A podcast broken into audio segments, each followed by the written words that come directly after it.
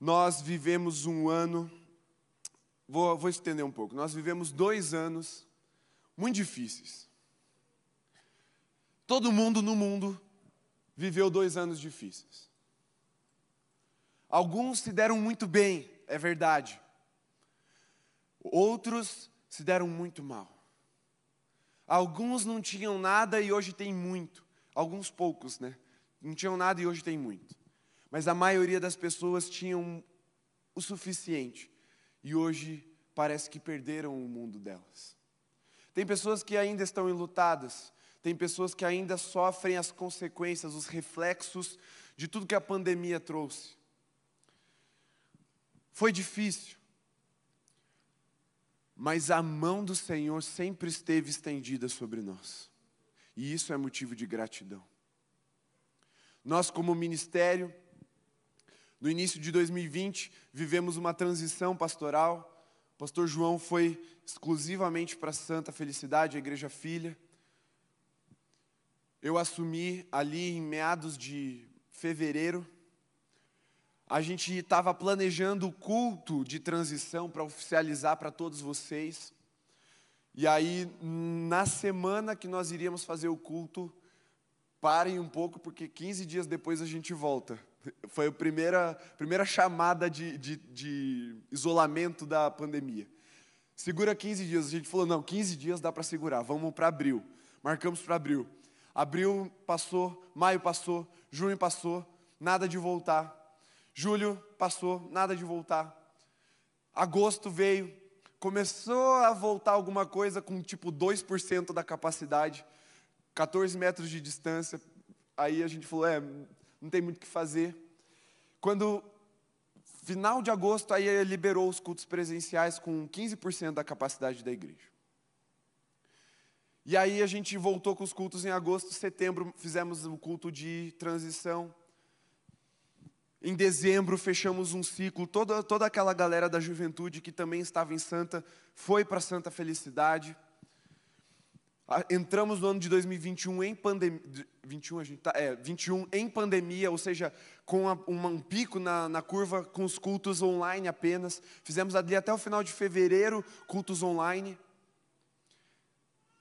E aí, março, voltamos. E voltamos para não fechar mais. E aí foi gradual, só subindo a quantidade de pessoas que a gente podia ter presente nos cultos. E vivemos coisas extraordinárias esse ano, amém?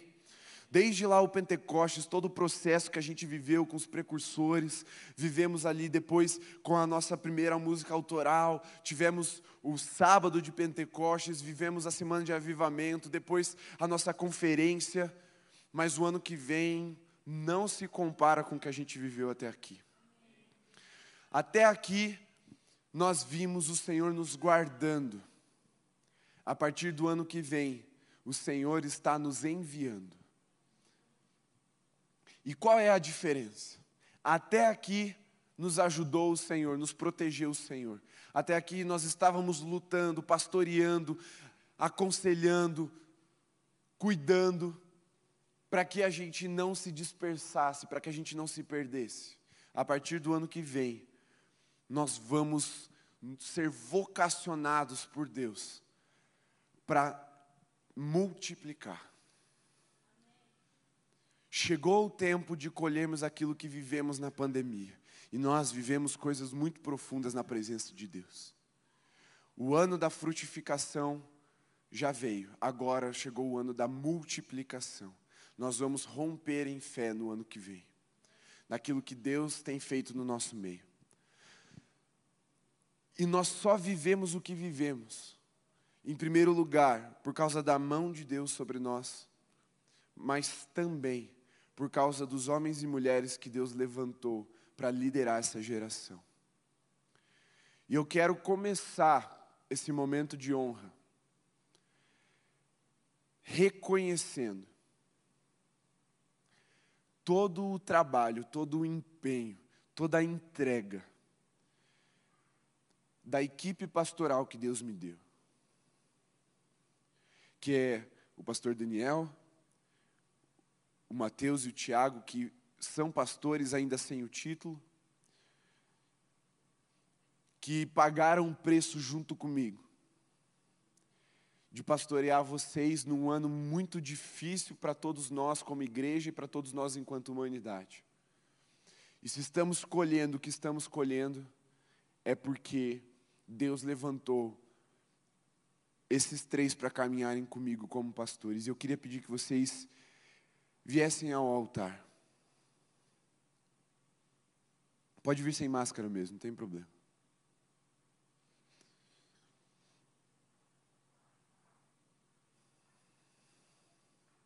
Se vocês puderem ficar os três bem aqui no meio, assim, ó, alinhadinhos, esquece que eu estou na conta, daí fica um no meio, um cada ponta. Deus usou tremendamente a vida deles esse ano e o ano passado. Eles são braços fortes em quem eu confio de olhos fechados. E se você é líder de alguma coisa na vida, você sabe que confiança e lealdade não tem preço. Você deitar a cabeça no seu travesseiro à noite, sabendo que se você morrer, se Deus te chamar durante o sono, tá tudo certo, porque tem gente ali que vai dar conta não tem preço. E eu sei que Deus levantou vocês para pastorear essa geração junto comigo, e vocês provaram isso.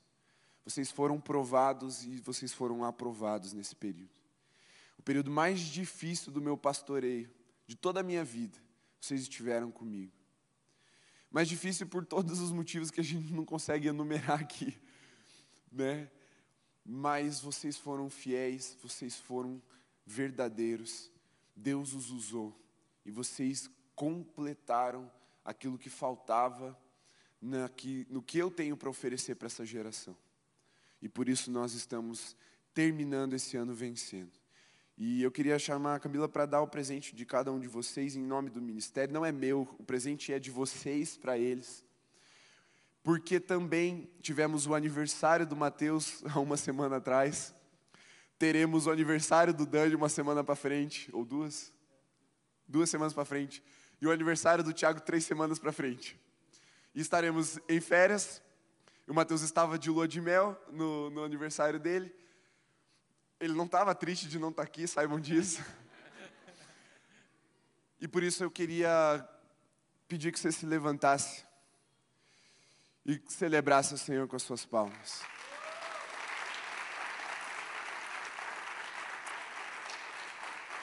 Já com as palmas, vai pegando o ritmo e vamos cantar parabéns, só que sem ninguém do louvor. Vai lá.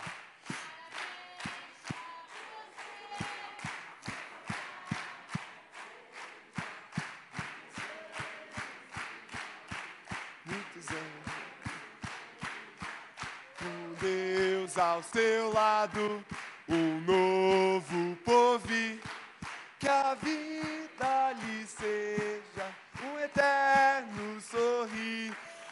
Aleluia! Glória a Deus pela vida de vocês. Que vocês tenham muitos anos de vida. Estenda suas mãos para cá, vamos orar, agradecendo a Deus pela vida desses grandes homens de fé. Senhor Jesus, nós te ofertamos também a nossa gratidão nesse altar pela vida do pastor Daniel, do pastor Mateus e do pastor Tiago. São homens cheios do Espírito Santo que disseram sim quando o Senhor os chamou. Por isso, nós estamos aqui enquanto geração, Pai. Porque fomos pastoreados com tudo que eles tinham para oferecer. E isso é agradável ao Senhor e também percebemos o cuidado do Senhor através da vida deles. Muito obrigado, Pai. E agora nós profetizamos em nome de Jesus que esse é só o começo.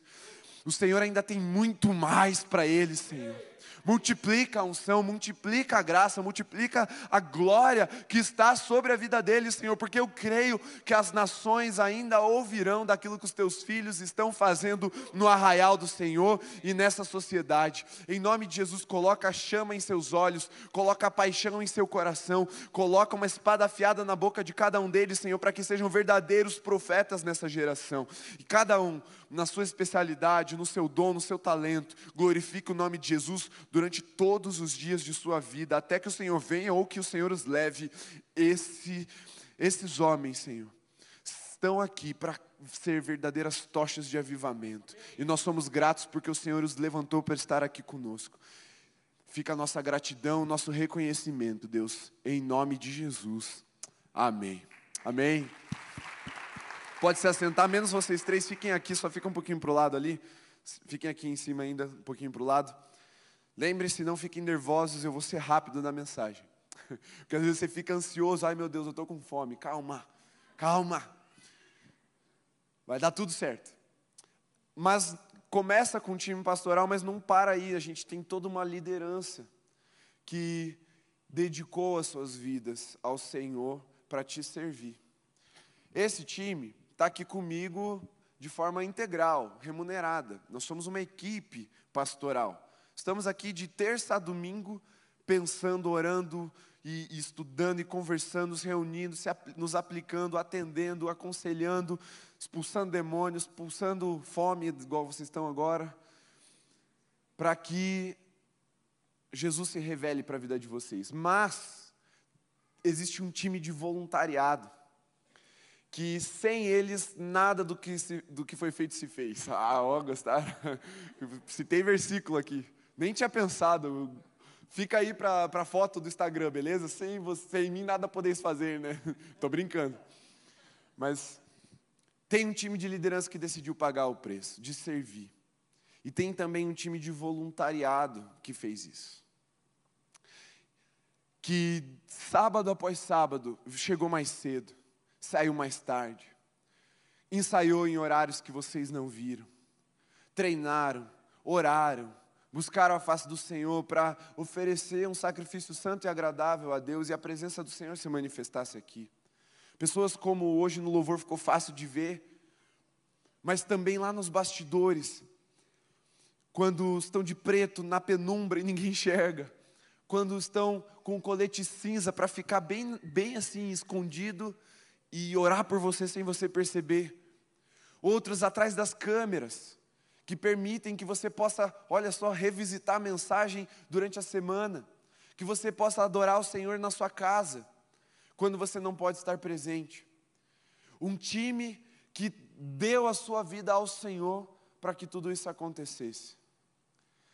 E eu quero pedir que esse time todo se coloque em pé agora. Você que é voluntário em alguma área e lidera alguma área, fique em pé.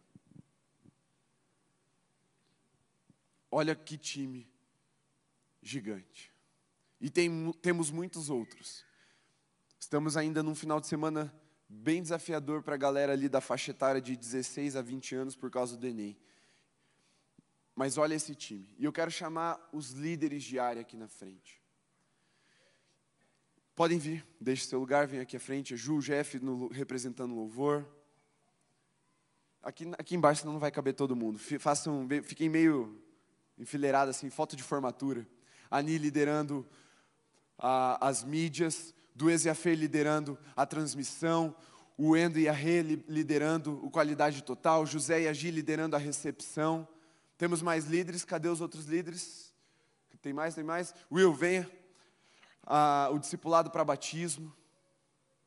Quero chamar também à frente os líderes de célula que estão presentes. Deixe seu lugar, venha aqui à frente.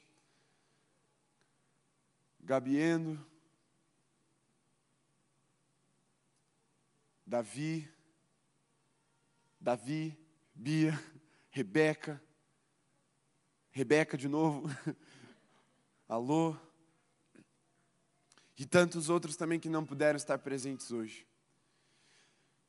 E eu queria mais uma vez que você celebrasse o Senhor com as palmas.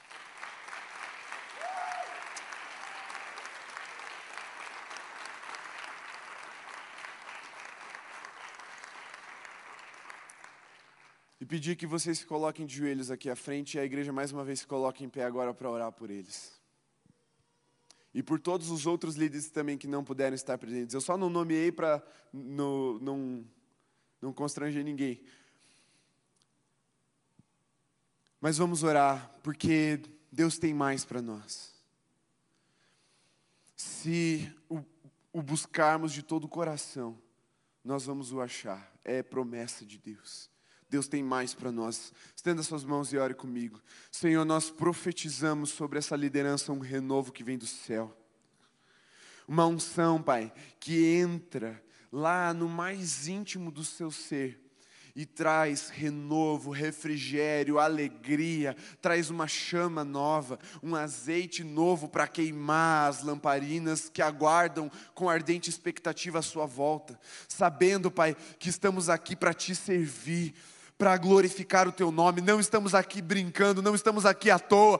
Fomos chamados para marcar uma geração, para impactar uma cidade, e o Senhor tem feito isso através dessa liderança, de todo esse voluntariado e de todo esse ministério, Senhor. E nós reconhecemos a tua mão, a tua graça sobre nós. Senhor, o Senhor conhece o desejo do coração de cada um dos teus filhos, que eles achem graça diante dos teus olhos e sejam renovados em amor e poder para mais um ano glorioso na presença do Senhor e na tua casa, te servindo e edificando a igreja. Que seja, Pai, um lema inscrito no coração dos teus filhos: servir a Cristo e edificar a igreja. Que eles tenham, Pai, um anseio por mais de Ti e de todo o coração te encontrem em nome de Jesus. Amém, Senhor. Amém. Aleluia. Glória a Deus. Agora sim, vocês podem sentar. Todos podem sentar. Vamos a alguns avisos. Ah, é verdade, tem um vídeo. Pode soltar o vídeo, por favor.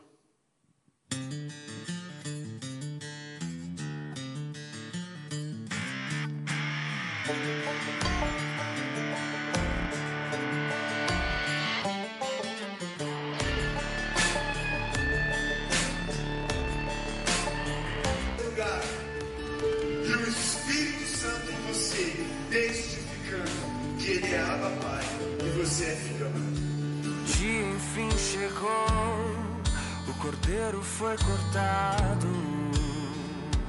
Ele vem pra nos visitar. Na porta o sangue está, no crepúsculo da tarde.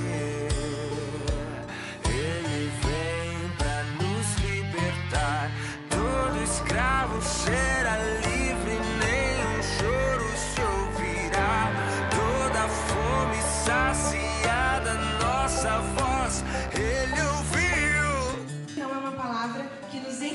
encoraja. Ela nos encoraja ao amadurecimento, para que a nossa imaturidade ela não seja empecilho no cumprimento daquilo que Deus quer fazer na minha vida, na sua vida, no nosso mundo. Deus como nosso Deus, nossa força e canção.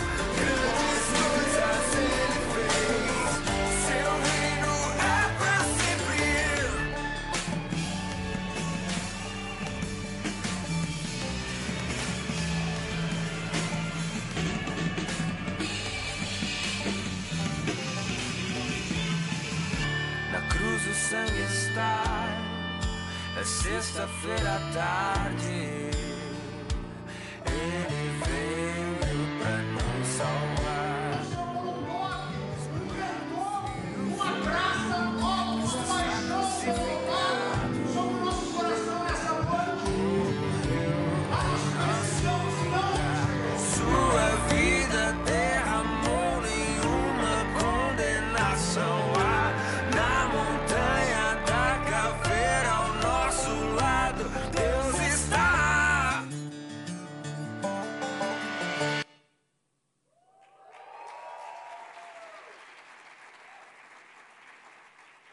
Aleluia. Alguns avisos rápidos. Então, mês de dezembro, nós não teremos culto do Holy no nosso formato. O que acontece no sábado que vem? Sábado que vem, nossa programação é às 5 da tarde. Então, chegue um pouquinho antes, porque você já deve imaginar o que é que vai acontecer às 5 da tarde. É um casamento, mais um, glória a Deus, não é verdade? O casal vai vir convidar vocês no final do culto, fiquem tranquilos, todos estão convidados, mas eles vão fazer o convite oficial quando a gente acabar o culto. Segundo aviso, aí no outro sábado, adivinha o que, que tem? Casamento também de novo, aí vocês também estão convidados, é, só que aí é no horário normal, é só vir arrumado. Aí no outro final de semana, que acho que é dia 17, 18 ou 18, 19. 18, 19. No dia 18, que é sábado, aí sim você vir, você só vai encontrar ensaio aqui. Porque no dia 19 nós temos um musical de Natal. Então, nós estamos juntos. Inclusive, eu vou pregar no musical de Natal. Eu ia tirar férias mais cedo, não vou poder por causa desse musical. Então, em nome de Jesus, venha no musical de Natal, tá bom? Eu quero muito ver o Role aqui com a gente no domingo à noite para o musical de Natal da Alameda. Vai ser uma apresentação e no domingo, então. No sábado seguinte, aí é, é Natal, depois Ano Novo, daí é recesso mesmo, não tem. Voltamos daí no dia 8 de janeiro. Certo? 8 de janeiro a gente já tem programação aqui. Vai ser bem diferente, bem especial. As redes sociais estão aí para serem usadas e nós vamos comunicar durante as férias o que é que vai acontecer no dia 8 para você ficar ligado. Mas a gente vai ter, a partir já do dia 8, a retomada do ministério. Entendido essa parte de dezembro, qualquer dúvida, amanhã ou segunda, não sei a, a, o agendamento ali da, da postagem, mas essa semana com certeza vai sair o aviso com toda essa programação de dezembro. Você fica atento lá e você vai estar totalmente informado. Oi? É amanhã, olha só, a informação aqui é rápida, era digital é assim. E no final de semana, do dia 15, então, ó, a gente volta dia 8, a gente vai avisar tudo isso de novo no dia 8. Mas aí no dia 15, nós não teremos culto aqui do, do Holy, porque vai ter, adivinha o quê? Casamento. E aí a gente, e também nossa equipe, nós da pastores estaremos todos lá em Palmital, na viagem missionária. Então, aí pausa dia 15 e voltamos dia 22 e aí não paramos mais. Nem a pandemia para a gente, né? Vou fazer igual o Titanic. Só Deus pode nos afundar depois daquilo, porque nem a pandemia nos para mais depois do dia 22. Certo? Tudo isso sai nas redes sociais. Deus abençoe vocês para não esquecerem disso, tá bom? Sábado que vem às 5 horas. Vamos à palavra. Olha, Moser, avise a sua equipe para cortar a partir daqui, tá bom? Porque não ponha os avisos na mensagem depois. Vamos lá. Abra sua Bíblia em Colossenses 2, a partir do verso C, 1, a partir do verso 1. Colossenses 2, 1. Vou na versão NAA. Você pode acompanhar pela sua, está sendo projetada também. Mas vamos à palavra de Deus para nós nessa noite, para esse fechamento de série Evangelho na Veia, para esse encerramento de ano ministerial. Está escrito: Quero que saibam quão grande tem sido a nossa luta por vocês, pelos que moram em Laodiceia e por muitos outros que não me viram face a face. Faço isto para que o coração deles seja consolado e para que eles, vinculados em amor, tenham toda a riqueza da plena convicção do entendimento. Para um pouquinho, Paulo é bom de estruturar a frase, porque ou frase difícil de entender o que ele está dizendo exatamente aqui. Mas vamos ler de novo com calma essa frase. Tenham toda a riqueza da plena convicção do entendimento. Então, separei ele em três partezinhas para você entender bem. Para conhecimento do mistério de Deus, que é Cristo, em quem estão ocultos todos os tesouros da sabedoria e do conhecimento. Digo isso a vocês para que ninguém os engane com argumentos falaciosos. Porque, embora ausente em pessoa, em espírito estou com vocês, alegrando-me e verificando a boa ordem de vocês e a firmeza da fé que tem em Cristo.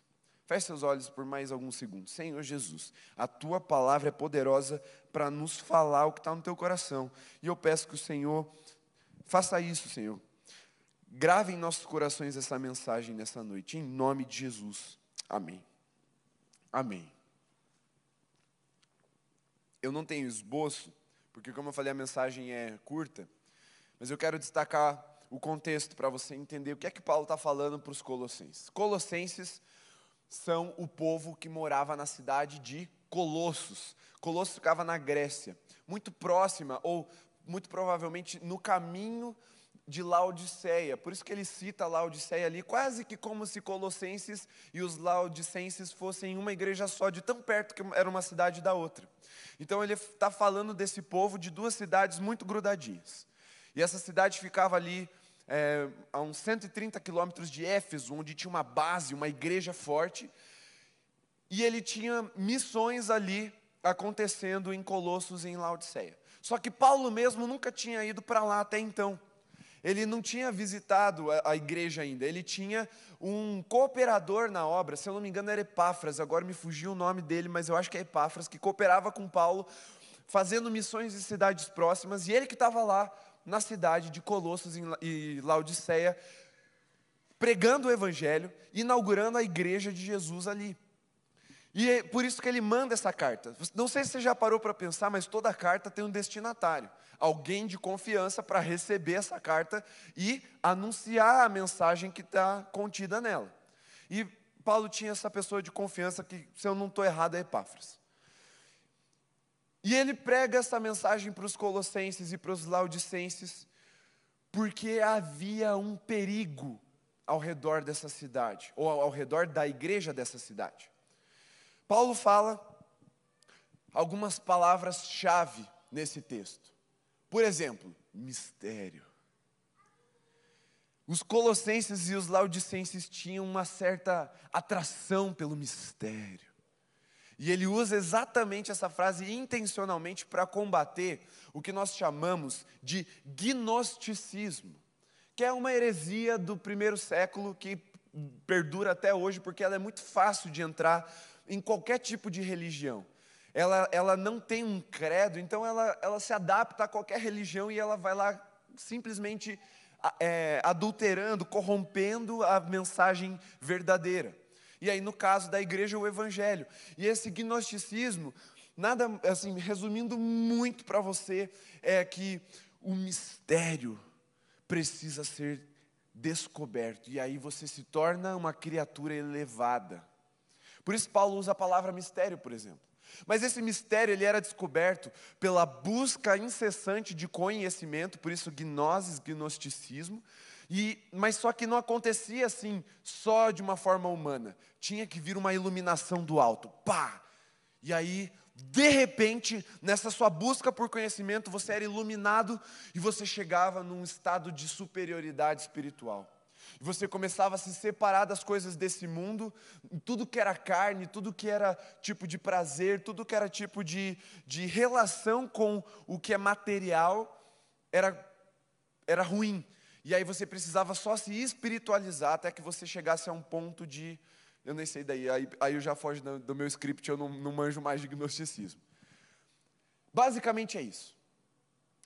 E existia um perigo muito grande porque a cidade de Colossos e a cidade de Laodiceia tinham uma força mística, sincrética, que é a mistura de religiões muito grande, por causa do contexto greco-romano que eles viviam.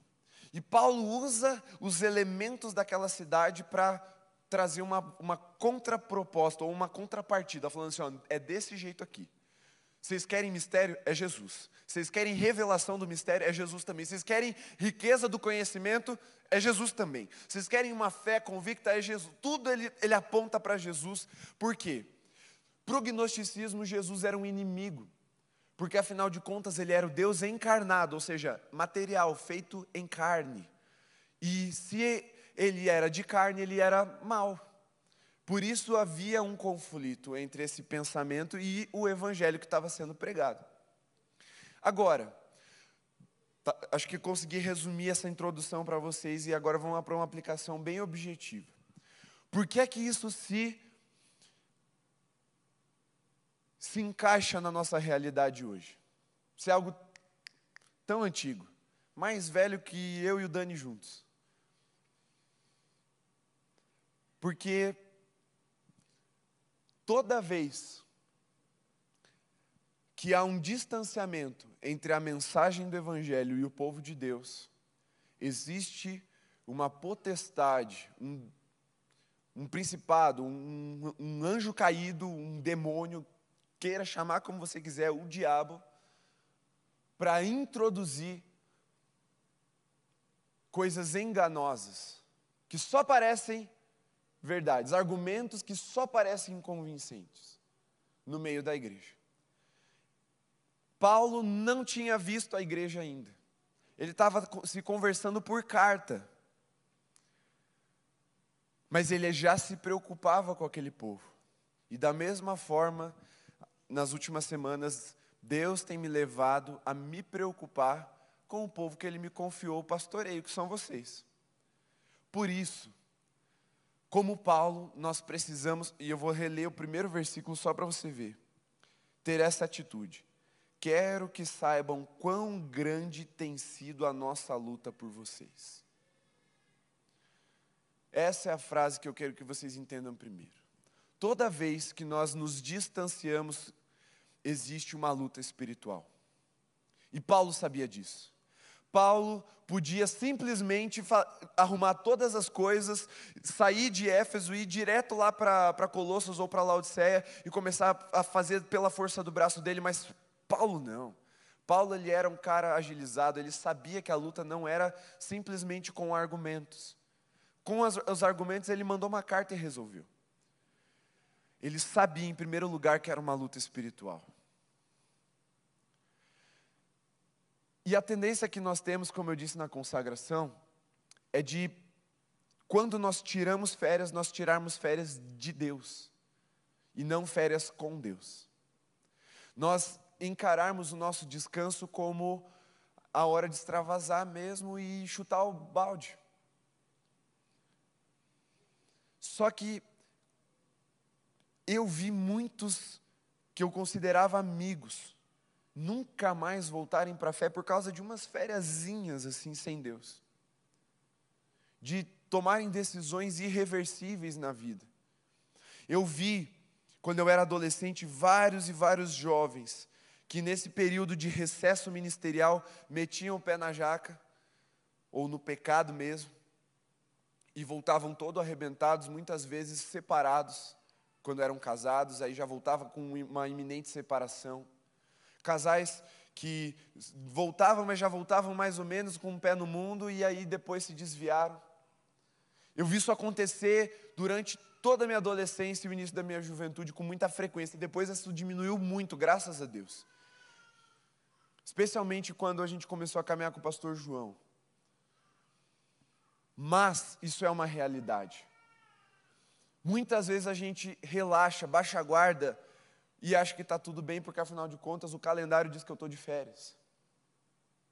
Só que eu quero te dizer duas coisas. Primeiro, o seu sentimento, o seu desejo de descanso é legítimo. Deus também descansou e você pode descansar. O que você não pode é achar que descanso significa pecado. Deus santificou um dia exclusivamente para descanso. Mas ele santificou, ele não pecou o dia para o descanso. Ele não contaminou o dia para o descanso.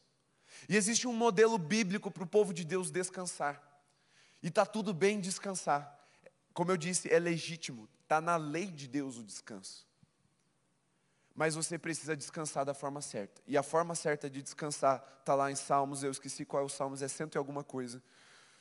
Minha mente não está muito boa de lembrar assim, os detalhes, mas o Salmo diz Aquele que habita no esconderijo do Altíssimo, a sombra do Onipotente descansará.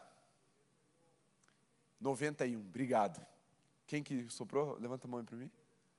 Quem? Luiz? Valeu, mano. A sombra do Onipotente descansará. É na sombra de Deus que a gente descansa. Ou seja, é na presença dele. O que, que significa a sombra? Ilustrando bastante para você entender. Veja aqui, ó, Deus está sentado num alto e sublime trono.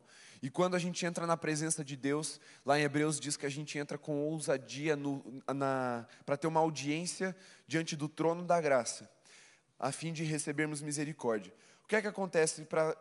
Por que, que entra a sombra aqui nessa, nessa linguagem? Porque quando a gente entra na presença de Deus, na sala do trono, Deus se inclina para ouvir a nossa oração, para se relacionar com a gente. Quando Deus se inclina, o que, que acontece? É projetada uma sombra. Ou seja, crente descansa na presença de Deus, não longe dele. Esse é o primeiro ponto. E a doutrina dessa era, o jeito dessa era, é, como eu falei, extravasar, é deixar Deus de lado. Só que, gente, eu aprendi isso quando eu era adolescente e mudou a minha vida. Se o crente não sabe que está lutando, ele está apanhando. Não dá para baixar a guarda, dá para descansar na presença de Deus. Essa é a diferença. Baixar a guarda é pedir para apanhar do diabo. Agora, descansar na presença de Deus, cara, você pode até dormir na presença de Deus e nada vai te acontecer. Mas é na presença de Deus, é na habitação do Altíssimo que nós descansamos. E Paulo fala sobre o conhecimento de Deus, a riqueza do conhecimento de Deus que é Jesus Cristo. Férias também não é um tempo da gente parar de ler a Bíblia e fazer devocional. Eu sei que há essa tendência, mas se você ficar as férias inteiras sem alimentar o seu espírito, como é que você acha que você vai voltar?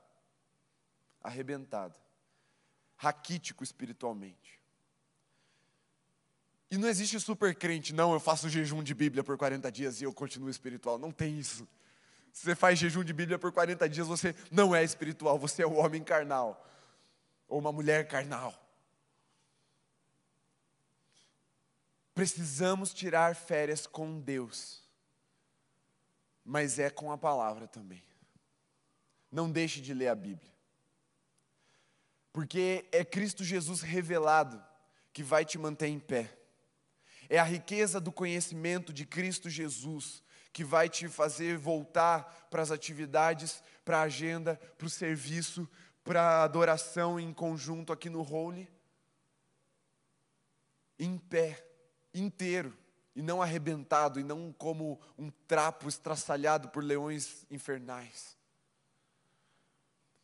E eu falo isso com muito carinho no meu coração, porque eu vi gente que habitava no altar, tirar férias de Deus e nunca mais voltar para a casa do Senhor e está vivendo uma vida miserável até hoje. Não podemos brincar com a realidade espiritual, precisamos ter a postura de Paulo. É uma luta, é uma briga. O termo que ele usa é um termo greco-romano, é para aquela luta, aquela coisa acirrada de para que ver quem empurra o outro para fora e tal. É, é uma briga. Por isso, eu, como pastor, estarei orando por vocês todos os dias desse recesso ministerial. Só que você também precisa adotar uma postura de guerra, uma postura de luta. Que sejam 10 minutos por dia orando pelo ministério, pelos seus irmãos. Olha bem para quem está do seu lado. Para um pouquinho a mensagem, começa a olhar para quem está do seu lado. Olha mesmo. Pode ser que se nós não adotarmos uma postura espiritual de luta, ano que vem você não veja mais essa pessoa, e o diabo já tenha levado para si.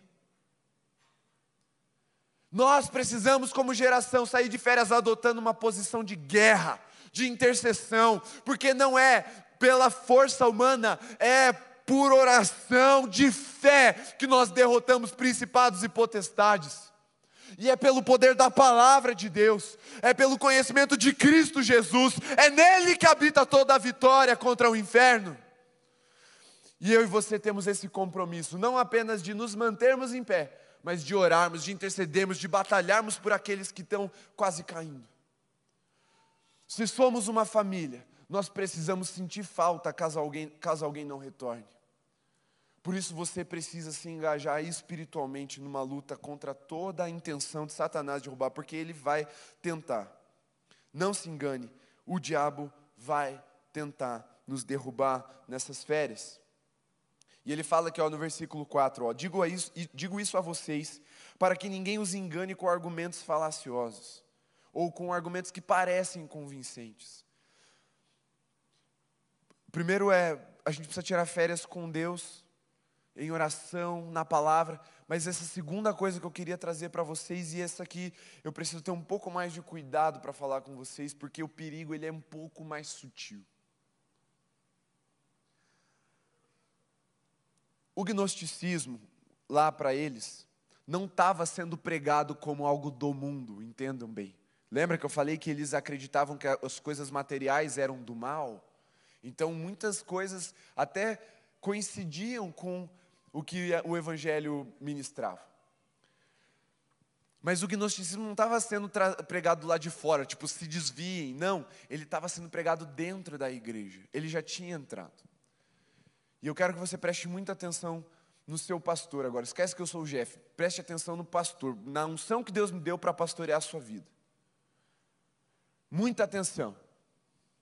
Nós vivemos um tempo em que uma falsa doutrina, um argumento falacioso chamado hipergraça está nos discursos no meio da igreja.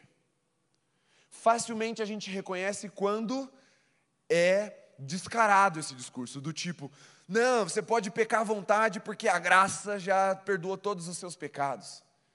Não, isso aí existe, ninguém vai para o inferno, todo mundo vai para o céu.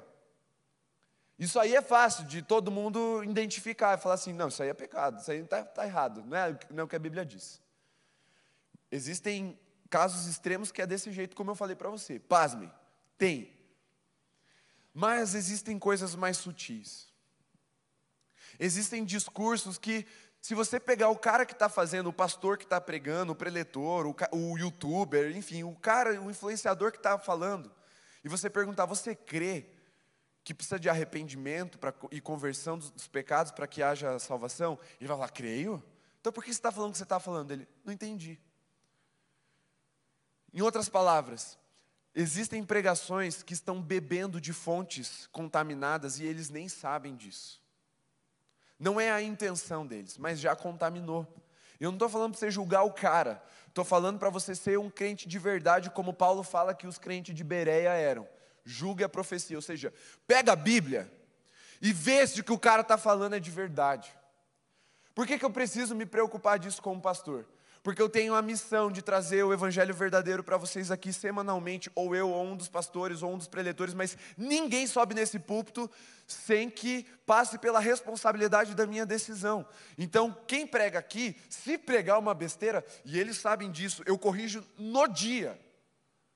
Eu subo depois sem problema, não precisei, graças a Deus, vocês estão bem, tá? Não é uma crítica, mas eles sabem que se eles falarem besteira, se eles pregarem alguma porcaria de hipergraça aqui, ou de qualquer coisa contaminada com isso, eu venho no dia e corrijo. Se um preletor convidado escapar e falar uma besteira, eu corrijo no, dia, no, no outro sábado, só para ele não ficar ofendido. Mas eu estou aqui cuidando. Agora, eu não posso e não vou e não quero controlar o que você vê no YouTube. Mas invariavelmente você vai ver pessoas falando. Eu vou chamar de heresias porque é o termo mais, mais assertivo, mas assim, coisas que, que estão contaminadas. Por isso eu queria pedir que você tivesse muita sabedoria para não cair, não ser enganado com os falsos argumentos. Porque não é, ah não, quem é enganado não é filho de Deus. Quem, quem não tem isso, gente. Até filhos de Deus são enganados por esses argumentos. O que, é que eu estou dizendo para vocês? Nós vamos lançar nessas férias o que eu chamo de curadoria. Nós vamos lançar indicações de pessoas que, pelo menos eu, nunca vi nada diferente do que a Bíblia prega, que eles pregam também. Então, vou dar um exemplo. O Disuscope. Cara, assiste o Disuscope. Pode assistir de olho fechado. Entendeu? Você vai ouvir o Luciano Subirá. Pode ouvir de olho fechado. Agora, tem gente, cara, que não vale. Porque a mensagem vai ser bem boa, bem, bem estruturada assim. Vai ser bem gostosa de ouvir. Mas vem contaminada. E mesmo que se o cara, não, não, eu nem creio nisso, mas ele está pregando porque ele está contaminado com algumas influências. E essa influência, a hipergraça, surge de uma filosofia mundana chamada humanismo. Aí você pensa, ai, pastor Jeff, o que, que tem de errado de ser humano? Nada. Quer dizer, Depende da sua perspectiva, mas vou dizer tudo, porque o humano está caído. A gente precisa ser como Jesus, não humanos. Mas entendo a ideia. A filosofia humanista, em sua essência, coloca o ser humano no centro de tudo. Então, a mensagem boa não é a verdadeira. Não é a que Deus queria ministrar. A mensagem boa é que agradou o ser humano. O culto bom não é o culto que agradou a Deus, é o culto que agradou as pessoas. Não, o feedback foi bom. Não tem problema você gostar do culto. Nem eu gosto muito. Mas assim, não é para eu gostar. Nem para você, é para Deus. E você vê que existe uma inclinação para isso hoje. De colocar o ser humano no centro. Peraí, não. Eu vou escolher, selecionar alguns versículos, algumas partes da Bíblia para agradar as pessoas. Isso já é hipergraça, já é humanismo no meio do, da igreja. Você não precisa pregar o que é errado, você só precisa subtrair partes essenciais do evangelho que desagradam a gente, que não são tão doces, que já é hipergraça. E hipergraça é o termo mais estúpido que se usou para denominar essa doutrina falsa. Porque de hiper não tem nada. Essa é a graça mais barata, mais fraca, mais fajuta que eu já vi na minha vida.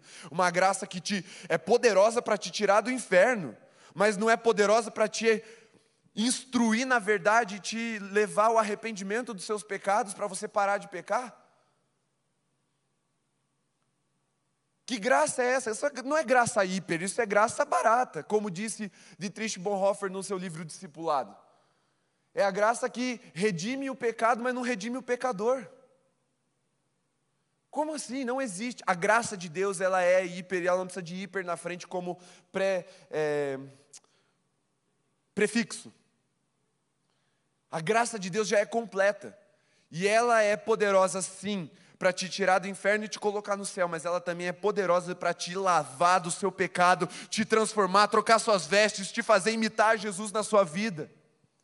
Essa é a graça verdadeira. Só que ela está infiltrada em tudo quanto é tipo de canal gospel, é, página do Instagram gospel, e você está vendo isso, e eu também estou vendo, pasme, eu também estou vendo. Eu já vi gente que eu gosto falando coisas contaminadas, porque beberam de uma fonte sem perceber. E a palavra em relação a isso é uma só: vigiem. Confiram na palavra, nos perguntem se vocês não conseguirem discernir, porque isso é muito complexo às vezes. Às vezes é rápido de entender, como eu falei, às vezes não. Nos perguntem. E essa curadoria que a gente vai lançar, a gente vai lançar canais do YouTube, pregadores, livros, ah, algumas bandas. Não é porque a gente quer controlar o que você ouve, eu não consigo fazer isso, não quero fazer isso. Mas eu quero que você tenha discernimento. Para que quando você acessar esse tipo de conteúdo, você não se contamine. Você tenha a a, a sabedoria do alto para separar joio do trigo, o que é ruim do que é bom. Amém. É uma postura espiritual como Paulo teve, de guerra, mas também é uma postura prática, do tipo, vamos examinar para ver se bate. Vocês me entenderam? Então posso fechar a mensagem aqui? Fique em pé.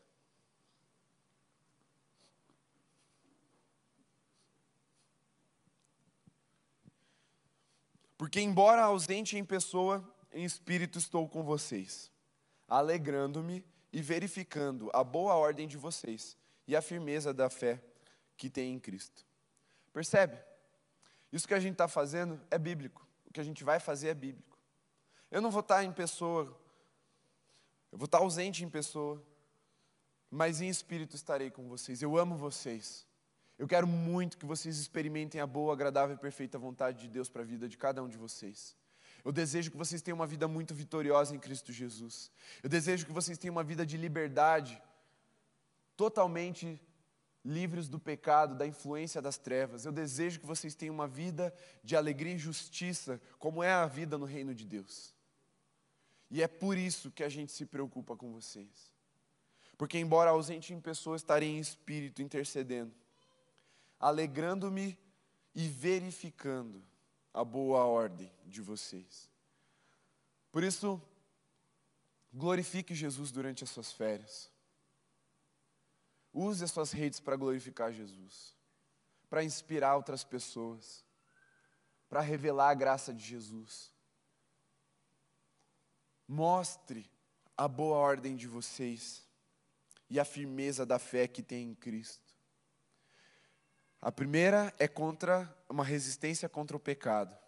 A segunda é uma resistência contra as contaminações que estão ao nosso redor. Uma postura espiritual, sim, mas também uma postura prática. Leia a Bíblia e faça a oração, se quiser crescer. Terminei com um corinho de fogo, olha só. Feche seus olhos aí. Pense um pouquinho nas suas férias, se você já sabe como elas vão ser. Como é que vai ser o mês de dezembro? O Senhor se agrada daquilo que você está planejando? O Senhor está incluso na sua agenda?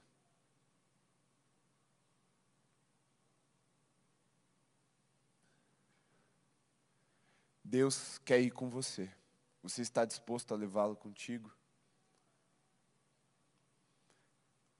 O desafio que eu faria na consagração e deixei para agora no final é: se você tem o desejo de cumprir o salmo que você cantou, que você quer habitar todos os dias na presença do Senhor, deixe seu lugar e venha ao altar. E nós vamos orar.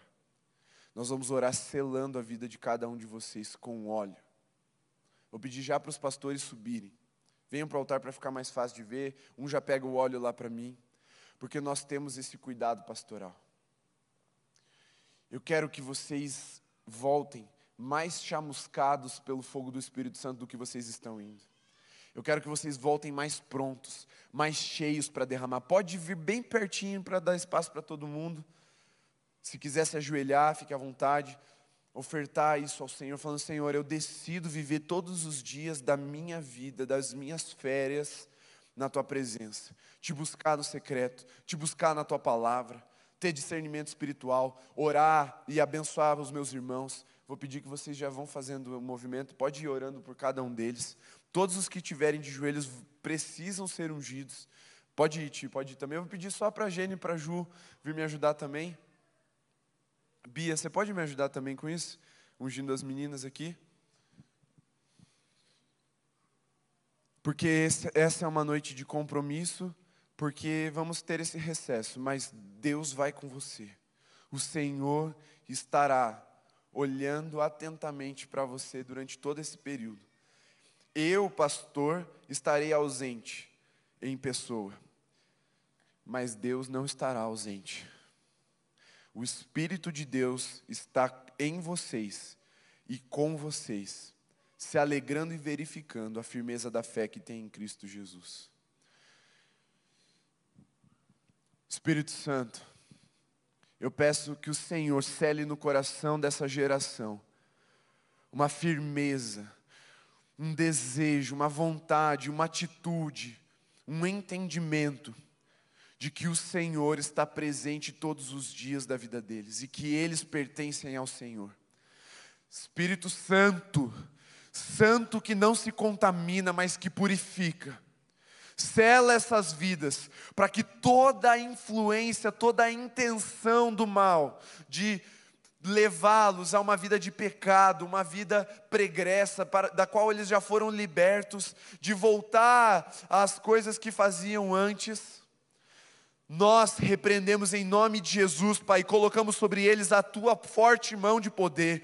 Que esse tempo de descanso seja na habitação do Altíssimo, seja a sombra do Onipotente, um lugar de renovo, um lugar de graça abundante, um lugar de presença manifesta, um lugar de intimidade com o Senhor, um lugar onde te verão e te, te encostarão, Senhor, como aquela mulher encostou no Senhor e houve virtude passando pelo corpo dela. Eu creio, Pai, que também esses jovens e adolescentes estarão tocando no Senhor e voltarão muito mais virtuosos, comprometidos, com dom, com poder, com autoridade, para entrarmos em 2022 queimando em adoração pelo Senhor. Senhor, fazemos em Ti uma aliança de santidade, forjamos no fogo do Teu altar essa aliança. Senhor, recebe o nosso compromisso como uma realidade já. Que não nos contaminemos com o pecado que tão de perto nos assedia, mas também nos dê discernimento espiritual para rejeitar, para barrar para o lado de fora tudo aquilo que parece convincente, que parece bíblico, que parece evangelho, mas não é. Sabemos que Satanás toma forma de anjo de luz e nos engana, mas Senhor, clamamos para que o teu discernimento seja tamanho em nossas vidas, que ele não tenha sucesso em nenhuma dessas investidas. Toda a contaminação seja queimada pelo fogo santo do Senhor que está no nosso coração, Senhor. E nada que não vem de ti, nada que é humano ou humanista, nada que é dessa, dessa heresia chamada hipergraça, nada que é de, de outras heresias que estão por aí, entre em nosso coração, Pedimos que o nosso entendimento seja, seja mesmo revestido pelo Senhor, Pai. E que essa, essas férias nós experimentemos a Tua boa, agradável e perfeita vontade. E, Pai, eu quero profetizar em nome de Jesus que muitos aqui retornarão para o ano que vem com testemunhos gloriosos da tua manifestação durante as férias. Voltarão contando que falaram de Jesus, contando que tiveram experiências com milagres e com sobrenatural, voltarão com canções novas escritas no secreto, voltarão com metas de, de leitura bíblica batidas, voltarão muito mais íntimos do Senhor do que estão indo a- para essas férias, Senhor. E eu também entro nessa aliança. Espírito Santo, me ensina a te buscar no descanso também, para que eu me torne cada vez mais parecido com Jesus e um pastor que agrada ao Senhor ao pastorear essa geração.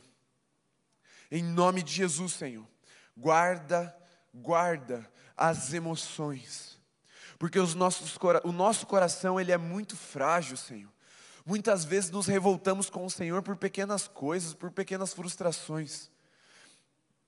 Mas eu creio, eu creio, Senhor, que nem as frustrações do nosso coração poderão nos apartar de Ti.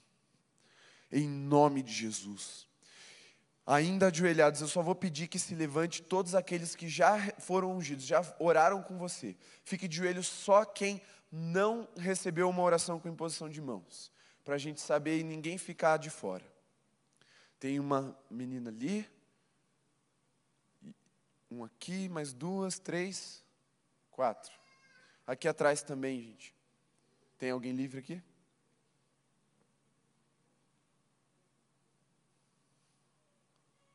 Glória a Deus. Só se levante quando alguém tiver orado com você. Vamos esperar todos, como bons cristãos, sabendo que todos estão recebendo da parte do Senhor, amém? Vocês não estão com raiva ainda? Está tudo certo? Estou dentro do tempo.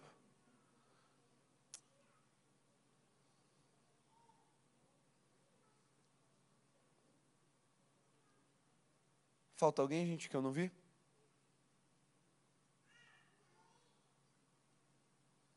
Glória a Deus.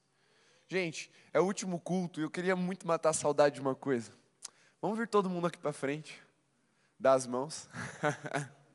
Quem é da época do pastor. Aliás, não vamos dar mão, não. Nem todo mundo está muito confortável nessa situação, mas vamos vir todo mundo para frente. Venha mais para frente aqui para caber todo mundo. Venham mais perto. Uma oração de unidade. Finge que você está dando a mão para quem está perto de você só. Segura a sua própria mão, igual a Rê está fazendo assim, ó. Segura a mão assim, ó. Aí você vai entender que você está de mão dada. Nós somos uma família em Cristo Jesus. Se você precisar de ajuda nas férias, peça.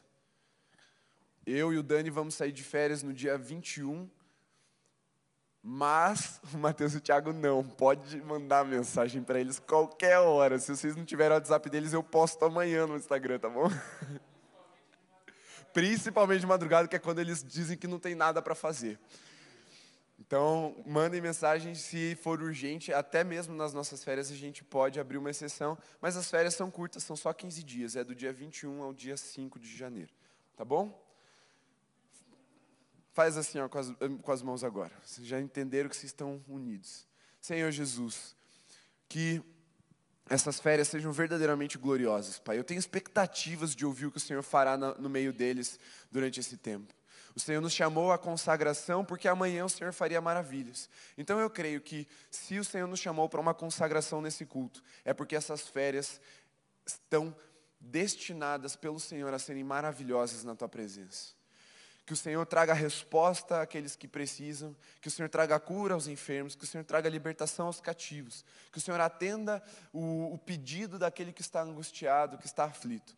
E eu sei, Pai, que nós ouviremos testemunhos de glória e de poder, porque o Senhor agiu, porque o Senhor é fiel e o teu povo te ama. Que o amor de Deus, nosso Abba Pai, que a graça redentora do nosso Senhor Jesus Cristo e que a comunhão do Espírito Santo seja com você, seja com a sua casa, seja com toda a igreja de Jesus, reunida ou em de férias, hoje, até que Jesus volte. Amém. Amém. Celebra, Senhor, com suas palmas, pela última vez aqui no Holy.